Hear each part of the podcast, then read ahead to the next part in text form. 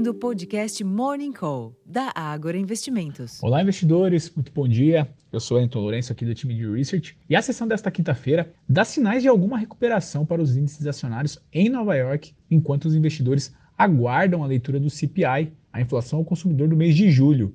Nesta leitura, é esperado um avanço de 0,2% na comparação com o mês de junho, tanto para o índice cheio quanto ao núcleo de inflação, aquele que exclui itens voláteis como alimentos e energia, e na comparação anual é esperado que o CPI suba 3,2%, ante alta de 3% ali na leitura de junho, enquanto que o núcleo mantenha os mesmos 4,8% de crescimento vistos no último mês.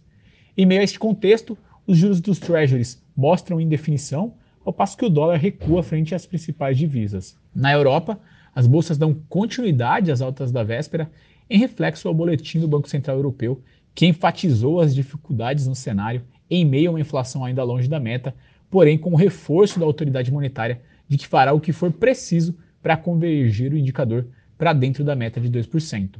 Em outros mercados, o petróleo tem pouco fôlego após ter atingido a máxima dos últimos nove meses durante os negócios de ontem. Por aqui, o destaque da agenda local é o volume de serviços do mês de junho, embora a safra de balanços possa trazer leituras pontuais, uma vez que a safra de balanço caminha para sua reta final e uma lista extensa de companhias divulgou os números do segundo trimestre na noite de ontem. Assim, se a leitura de inflação nos Estados Unidos der motivos para a busca por ativos de risco, o Ibovespa poderia acompanhar um possível viés positivo do exterior e interromper a sequência negativa, que já acumulou sete sessões consecutivas de queda. Na agenda, aqui, o volume de serviços é esperado então uma alta marginal de 0,4% em junho, ante avanço de 0,9% em maio, enquanto que na leitura anual o indicador deve acumular 4,2% de crescimento em 12 meses, desacelerando dos 4,7% observado na leitura de maio. A agenda ainda reserva o PMI de junho, às 9 horas, e o presidente do Banco Central, Roberto Campos Neto, participa de sessão no Senado às 10 horas da manhã. Por fim, o Tesouro fará leilão de títulos pré-fixados às 11 horas da manhã. Nos Estados Unidos, principal agenda global é o CPI de julho, porém será acompanhado dos pedidos semanais de auxílio-desemprego, ambos conhecidos às 9h30 da manhã.